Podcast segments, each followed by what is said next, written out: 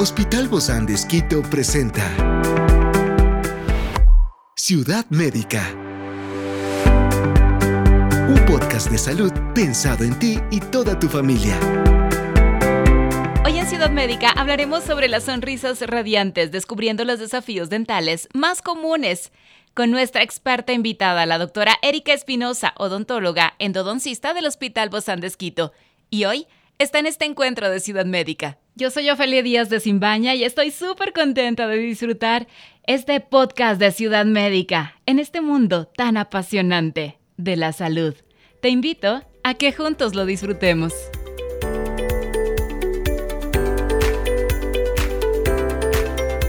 Los problemas dentales son condiciones que afectan la salud bucal y pueden tener un impacto significativo en la calidad de vida. La caries puede causar dolor, sensibilidad y la formación de cavidades que requieren tratamiento dental. Siempre es importante tener en cuenta que la prevención es clave para el cuidado dental. Por eso el día de hoy hablaremos sobre estas sonrisas radiantes y vamos a descubrir los desafíos dentales más comunes que tenemos para todos nosotros. Y bueno, recibimos muy gratamente a la doctora Erika Espinosa. Ella es odontóloga, endodoncista del Hospital Bozán de Esquito. Gracias, Doc, por acompañarnos el día de hoy. Bienvenida. Gracias, Dofe. Doc, estos desafíos dentales creo que los tenemos todos constantemente, ¿verdad? A veces es lo que menos cuidamos. Así es, hay que tomar en cuenta que la dentición, sea de los niños o la permanente de los adultos, es importante estar siempre en controles para saber cuando estamos en la correcta salud. Y como a veces son cosas que los dejamos ahí en el último cajón. Bueno, sí sentimos porque los dientes sienten, claro, y sabemos cuando estamos ya en un proceso doloroso y lo malo sería acudir en este caso, o sea, cuando ya es grave. Lo importante es la prevención. Entonces, tomar en cuenta esto porque a veces una manchita puede indicarnos ya de un proceso de caries. ¿Y cuáles son los problemas dentales más comunes, Doc, de la población adulta? Justamente las caries, sí. Tenemos nosotros las enfermedades periodontales, que también estas son como, se han dejado a un lado, pero son muy graves y hay que detectarlas a tiempo para tener excelentes resultados. ¿Cómo se da una carie, Doc? Bueno, este es un proceso importante eh, bacteriano, sí, donde existen materias propias de la boca, pero cuando hay un desequilibrio porque no tenemos la higiene correcta, es decir, no removemos los restos de alimentos, estas bacterias cambian la condición y hacen un medio ácido que destruye el esmalte de los dientes. Y luego esto se vuelve una cavidad. Mm. Entonces ahí vuelve a retener más placa eh, o restos alimenticios y si la higiene sigue siendo mala, pues se va a hacer mucho más grande. Todavía se siguen limpiando con estos aparatos. Sí. Así como raspadores. Ah, o hay algún succionador o algo que, facilite la cosa. Hay cosas que eh, para remover las caries, pues es la, turbina que aunque tiene un sonido un poco fuerte, ya hay algunos que han mejorado esta condición. Sin embargo, hay que entender que el tejido dentario es súper duro y por eso utilizamos este tipo de instrumentos y de eh, motores. Pero también se pueden limpiar la parte de los dientes, sí, con unas eh, como eh, son unas pinzas que nos permiten raspar y limpiar, limpiar los, eh, los, cálculos, quitarlos. Ese raspado es el que no nos gusta, ¿no? Sí, lo que pasa es que eh, los cálculos no producen dolor pero van a bajar la encía y entonces hace que el diente se quede desnudo y se pierde el soporte que es del hueso, porque si la encía baja, mm. más abajo está el hueso. Claro, se empieza a retraer la encía, Exacto, y con el tiempo se mueven solitos y puede estar un mm. diente perfectamente sano, pero si perdió el soporte porque la encía empezó con la patología, ya no hay vuelta. O sea que lo podíamos haber salvado. Así es, entonces se puede prevenir. Se puede prevenir, por eso es importante, porque algunas de las cosas son asintomáticas, que no tienen dolor, que a veces vemos un pequeño sangrado, a veces una mancha, algo de sensibilidad y no le damos la importancia. Lo ideal sería acudir por lo menos dos veces al año para el control. Algunos hallazgos también son radiográficos, por eso es que el profesional sabe cuándo mandar una radiografía para mirar la condición también de la porción radicular. Es importantísimo que, que hagamos estas visitas y uno no las hace con frecuencia y a veces muy apurados no vamos a solo la limpieza dental. Sí, pero bueno, la limpieza nos permite detectar justo estas cosas, entonces sí vale la pena, aunque sea solo la limpieza, aunque sea solo la limpieza, unas dos veces al año está bien, porque los dientes eh, necesitan este cuidado. No basta con el cepillado, aunque seamos meticulosos, hay cosas que es necesario, sobre todo entre los dientes y dientes donde pasa el dental, que el profesional también los remueva. Experiencias excepcionales son el motor que nos anima a trabajar por la salud integral de nuestros pacientes. expresamos el amor de Dios para dar prioridad a la vida por sobre todas las cosas. Seguimos con nuestro compromiso, la seguridad del paciente. Hospital Bozán de Esquito, a la gloria de Dios y al servicio del Ecuador. Ahí, ahí se dijo algo muy importante, ¿no? No solamente el cepillado, el hilo dental también es importante. Sí, y con el hilo dental, el enjuague bucal que va a esos espacios donde el cepillo no llega. ¿Siempre debemos poner, usar el, el enjuague bucal? No, y hay que tener cuidado. Tiene que ser un enjuague eh, bajo en alcohol, no necesariamente uso diario. Sí, porque a veces... No necesariamente uso no, por eso es importante. Hay que ver qué nos indica el profesional. En algunos casos, por eh, esta extrema limpieza podemos dañar también nuestras encías y los dientes. Entonces hay que ver si es que es necesario eh, tres veces por semana. El hilo dental también hay que saberlo utilizar porque podemos lastimar las encías intentando hacer un buen trabajo, a lo mejor dañamos. Wow, por eso es importante saber cómo lo hacemos, no con tanta fuerza, sí. ni tampoco tan tan aguadito, no hay tan flojo ahí el Y siempre pegándole a uno de los dientes, evitando justamente que con la fuerza lastimemos la encía. A ver, a ver cómo es, Doc, ya que ya que estamos en esta, vamos a una explicadita rapidita. A sostener el hilo con los dos dedos, ¿no es cierto? Y el momento que está tenso, vamos a entrar entre el espacio interdental pero pegado a una de las paredes del diente. que no vaya en la mitad. No, que vaya al diente de adelante o al diente de atrás. El rato que ya ingresamos al espacio se siente como una caída, ¿no es cierto? Entonces, el momento que estamos ahí, se hace el, movimiento de barrido y se pega al otro órgano dental y se retira. Pero es que a veces están muy pegaditos los dientes y uno usa toda Ese la fuerza, es el problema, que a veces por la fuerza lastimamos la encía. Y nos sangramos la encía. la, la encía es un tejido muy delicado, que a veces es imposible recuperarlo cuando ya está en una recesión. Hay lugares de la cara, por ejemplo, o del cuerpo, ¿no? Que duelen más que otros. Si uno se pellizca por la altura del bigote, duele.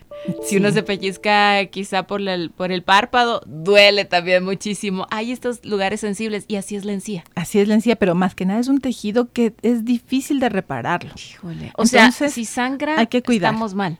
Si, sangra un poco, debemos pronto ir a, que nos indiquen qué es lo que pasó. uno no se puede poner alcohol como en No, no. no, y ni pensar en eso. No, es que que sangre ya es malo. Sí, nos habla de un proceso inflamatorio y claro, quiere de como bajar ese proceso inflamatorio y el sangrado y eso cambia también la condición bucal y puede aumentar la cantidad de bacterias. Wow. Entonces todo lleva a otra cosa. O sea, el que por exceso de limpieza, por querer limpiarnos, no lo hacemos bien, sangramos y luego vienen otros procesos. Otras cosas, sí. Entonces hay que tener cuidado, saber cómo utilizar. El profesional eh, odontólogo tiene eh, justamente las herramientas para que nos indiquen esta, esta parte. A ver, Doc, entonces sería primero el cepillado. Sí, el cepillado. Después. El hilo dental. El uso del enjuague bucal. ¿El enjuague bucal cada cuánto? Podría ser tres veces por semana, ¿sí? Tres veces. Pero lógicamente esto tenemos que... Lunes, miércoles y viernes. Sí, valorarlo si es necesario y cuidado con comprar eh, así al azar, porque algunos tienen antibióticos que no van a ser lo adecuado en el uso normal de la familia, sino justamente por eh, alguna patología. Pero la mayoría entonces no tienen alcohol, ¿verdad? La mayoría se busca, ¿no? Que no tengan alcohol, pero de todas formas sí. ¿Para qué tienen alcohol? justamente para desecar un poco, tener esta mm. condición de controlar la, la, carga bacteriana, entonces se pone, pero no, no es lo ideal. No es lo más recomendable. No, y, de preferencia no, no buscar esos. Sé que no podemos hablar de marcas, pero, pero es solamente ¿Qué, ¿Qué, es lo que hace el enjuague bucal? Porque uno siente como la, la boca fresca, que tienes un buen aliento, que se pueden acercar a ti. Claro. No hay problema, te eh, pueden dar un los sabores, los olores. así es, pero lo que hace es bajar la carga bacteriana. Y lógicamente pasa, como es un, líquido, por los espacios por donde el cepillo no pasó. Entonces, que son muchos, porque los dientes están uno junto a otro pegados, en normalidad, porque cuando están los dientes apiñados, que es otro problema, o sea, en mal posición, eso también eh, es más complicado el cepillado y ahí necesitamos con más frecuencia de pronto el uso de enjuagues bucales. El pasar el enjuague solo justamente es un enjuague lo que se hace. Se, se, hacen buches. Sí, esto es, un tiempo, puede ser 15 segundos y lo eliminamos. Y Listo. Así es. Una sola vez. Una sola vez. No, no, una sola vez. Al final del cepillado. No, no, o sea, tiene que ser como un bocado normal que lo podamos contener y luego poder eh, mandarlo. Y eso es importante. A veces parecen cosas tan simples, tan sencillas, tal vez para ustedes más porque son odontólogos, pero para todos los demás que, que a veces no lo hacemos con conciencia y lo hacemos como una rutina sin pensar, ¿no? ¿no? Está bien que sea una rutina, pero hay que saber cómo hacerlo. Y no lastimarnos, y no lastimarnos en cada uno de estos, estos lavados. ¿Cuáles son las principales causas, Doc, de esta sensibilidad dental? Cuando estamos con los dientes sensibles puede ser una restauración defectuosa, es decir, que la, la parte que ya se restauró puede estar rota o filtrada. Entonces hay que cambiarla. Puede ser también que se haya expuesto parte de la raíz, es decir, que la encía haya tenido un proceso de recesión, que puede ser justamente por el mal, mal uso del hilo dental o un cepillado que se, que se encoja, a retraer la, Ajá, que se retraiga, sí. O el cepillado brusco también puede provocar eso. La, la encía, como les decía, es un tejido muy delicado. Debe ser con cepillo Casi de cerdas blandas. blandas. Ajá, es lo Siempre. mejor, es lo mejor. Pero no, Sí. la- entonces ¿para qué sirven las duras? Es que hay O ciertas cosas, no, no, hay patologías de pronto que necesitan, hay casos específicos, entonces por eso hay la variedad, pero lo recomendable va a ser las cerdas blandas para que no lastimen las encías. Alguien la otra vez me preguntaba si es igual lavarse con un cepillo común, de estos de cerdas suaves tal vez, o con un cepillo de estos eléctricos. Ah, ya. Los cepillos eléctricos realmente la mayoría no dan una vuelta, no giran, solamente vibran, ¿sí? Que bueno, nos permiten remover. Y hacen un movimiento que nosotros no podríamos. Pequeño, ¿no? claro, pero Tan tampoco eh, es lo ideal, ¿no? Porque Ah. siempre va a ser acompañado de la acción mecánica de nuestras manos, ¿sí? Entonces, por ejemplo, para un niño, para que sea el complemento o previo al otro cepillado, está bien. O sea, tendría que usar dos. Eh, para mejorar, sí, porque el cepillo, este que se mueve, sí nos ayuda, pero no tiene el movimiento adecuado, ¿Pero no en es qué ayuda? rotatorio. O sea, a remover la placa bacteriana, la placa que se queda en la- esta película sobre las superficies dentales. Ciudad Médica. La remueve, pero no hace todo el efecto de barrido.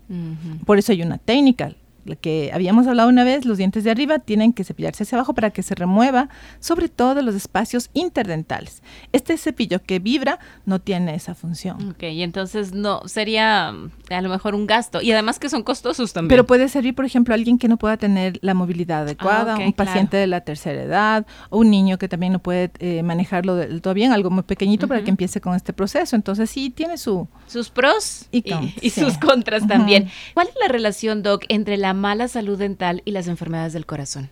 Bueno, hay bacterias que se han determinado en varios estudios pueden provocar eh, endocarditis bacterianas, es decir, que hay una relación justamente con, sobre todo enfermedades eh, periodontales de las encías, porque estas pueden ir a través de la saliva a pasar el tracto, perdón, la condición sanguínea a través de los vasos y pueden ir al resto del cuerpo. Yo eh, pienso que es importante decir esto. La boca es la entrada de todas las enfermedades del organismo. Entonces es importante que tengamos una correcta salud. Más que se vea bonita y toda muy perfecta y brillante, que es importante, sí, pero la salud, es decir, que estemos bien, eh, que veamos que no tenemos caries, que la carga bacteriana esté controlada. O sea, que no tengamos desequilibrios en la boca, porque sí, podrían provocar un montón de cosas. Ya se ha determinado también el Alzheimer, tiene ahí una relación con estas enfermedades periodontales. Wow, qué relación. Todo nuestro cuerpo está relacionado. Sí, exacto. Entonces empiezan por ahí. Y empieza por la boca. O sea que la alimentación y la nutrición para la salud bucal también son importantes. Claro, también bajar, por ejemplo, el uso de los carbohidratos. Y hay que tomar en cuenta que ciertas frutas también son, las frutas son carbohidratos también, entonces Hay mucha azúcar, Sí, ¿no? hay En mucho algunas azúcar. también. Entonces, no todo es sano, ¿sí?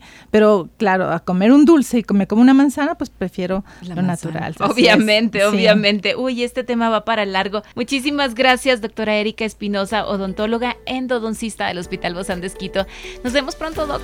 Gracias, Ofelia, sí, con gusto. Un siempre. abrazo. Bye Gracias. bye. Esta es una producción del Hospital Bozán de Esquito con el apoyo de HCJB. Encuentra este podcast de salud en las redes sociales como Spotify, SoundCloud y todas las plataformas digitales. Gracias por acompañarnos en este capítulo de Ciudad Médica, un espacio para tu salud. Hasta la próxima.